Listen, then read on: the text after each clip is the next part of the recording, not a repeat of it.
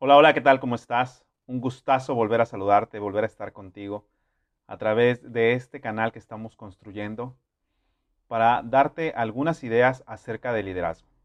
Algunas ideas que en lo personal me han servido, me han ayudado a crecer mi liderazgo, a crecer como líder. Y te puedo decir que personalmente he tenido buenos resultados. No puedo decirte que ya estoy donde quiero estar, pero sí te puedo decir que pronto y con consistencia he logrado sentir inmediatamente que hay algo diferente en mí. Y lo puedo ver también en mi equipo. Mi equipo eh, se acercan con actitudes renovadas, con actitudes que muy probablemente puedan estar relacionadas con la forma en la que me he conducido con ellos, en las formas de comunicación que he utilizado para acercarme con ellos, para conectar con cada una de las personas y para mostrarles que estoy completamente de su lado para lograr su crecimiento. Y eso es algo que precisamente te quiero compartir, que quizás cuando empezamos con el liderazgo de una manera intencional, nos preocupa no saber cuándo vamos a ver los resultados.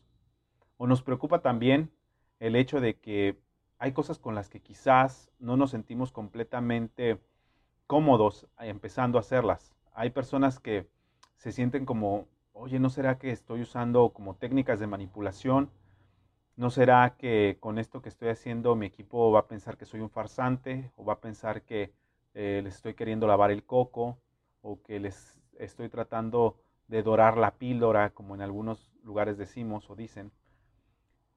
Y te puedo decir que sí, que es como una sensación natural que se presenta cuando te estás enfrentando a algo nuevo, cuando estás creciendo. Y que incluso a mí me ha pasado y he tenido que decidir quizás en algunos momentos detener la introducción de algunos cambios en mi vida, porque quizás todavía no me sentía confiado en hacerlo o en la forma en la que lo estaba haciendo,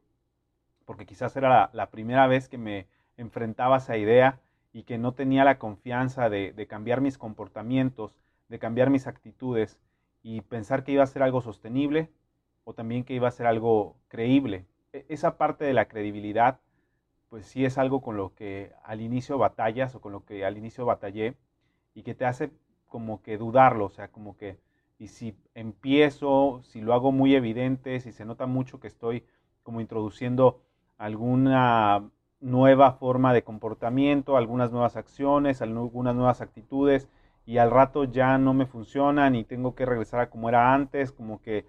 ¿qué va a pasar después con, con este proceso, con este cambio que originalmente traté de hacer, ya no voy a poder hacer nada, me voy a tener que quedar como estaba y empiezas a, eh, a, pensar en muchas posibilidades, en muchas situaciones y a veces ni siquiera eres tan consciente de ellas, sino como que te pasan por la mente, como que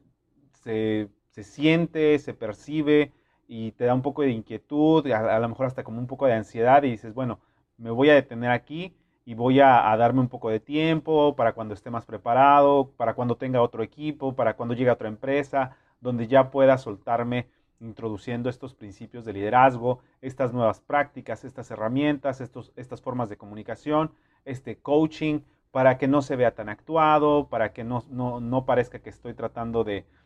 de ser alguien que no soy, etcétera, etcétera. Entonces,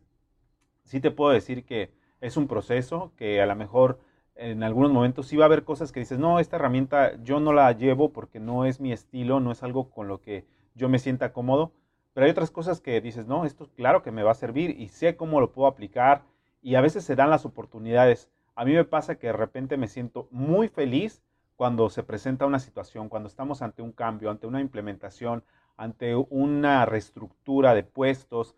eh, donde hay modificación de personas, porque qué bueno que eso nos va a poner ante retos y qué bueno que ya estoy equipado, qué bueno que ya me fui equipando, ya me fui preparando, ya fui leyendo, ya fui escuchando, ya fui preguntando, ya fui haciendo un resumen, ya fui practicando con otras personas con las que quizás tengo más confianza y ahora incluso ya lo fui compartiendo con ustedes a través de este medio, a través de este canal. Entonces, esa credibilidad también te la vas ganando tú mismo contigo mismo. Esa credibilidad, esa sensación de ser como el experto en esas áreas, te la vas creyendo, te la vas como adaptando a, tu propia persona.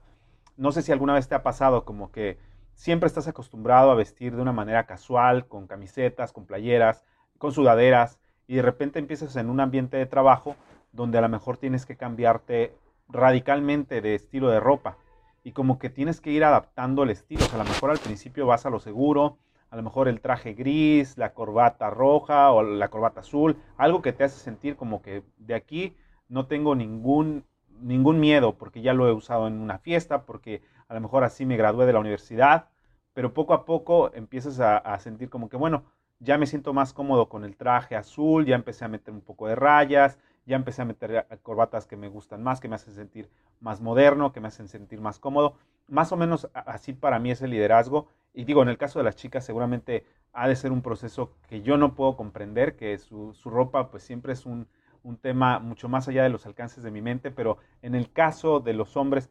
yo, yo viví ese proceso. Tuve que cambiar radicalmente de, estilo de ropa y como que también te vas equipando, vas agarrando eh,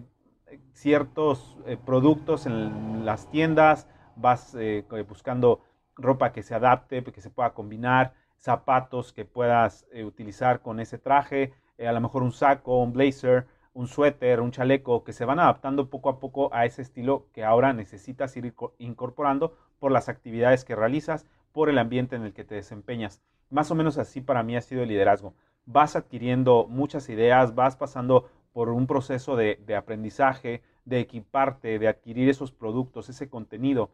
Y ya para empezar a usarlo, ya para empezar a aplicarlo, sí tiene que ser un poquito gradual, un poquito como que, híjole, como que esto no combina completamente con quién soy yo, con el estilo que yo le pongo a mi trabajo y va, va dando ciertos pasos, ¿no? Entonces, cuando, eh, igual en la ropa, ¿no? Cuando ya te empiezan a decir, oye, qué bien te combinaste, oye, qué buena camisa, qué bella corbata, como que ya, ya te sientes que, bueno, este soy yo, este es mi estilo y ya lo personalizaste. Igual en el liderazgo, cuando ya empieza a ver como un cierto resultado, cuando ya de repente te dicen,